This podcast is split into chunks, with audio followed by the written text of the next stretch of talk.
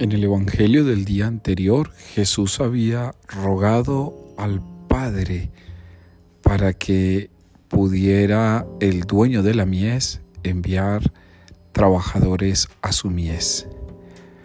Hoy estos trabajadores están representados en la elección de los doce apóstoles. Hombres comprometidos, vulnerables, débiles, sencillos, pero decididos y capaces. Hombres que han sabido entregarse, donarse, comprender al Maestro.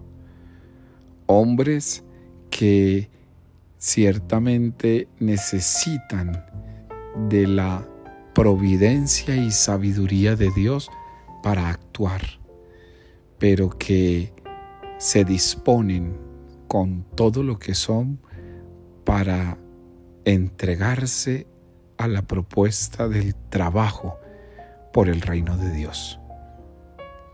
Hermanos y hermanas, el único trabajo por el que debes responder en la vida cristiana es por practicar el amor.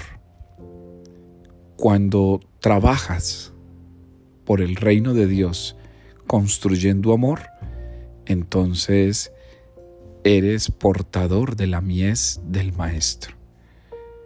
Cada uno de nosotros hoy vuelva a refrescar esa razón fundamental de la adhesión al reino.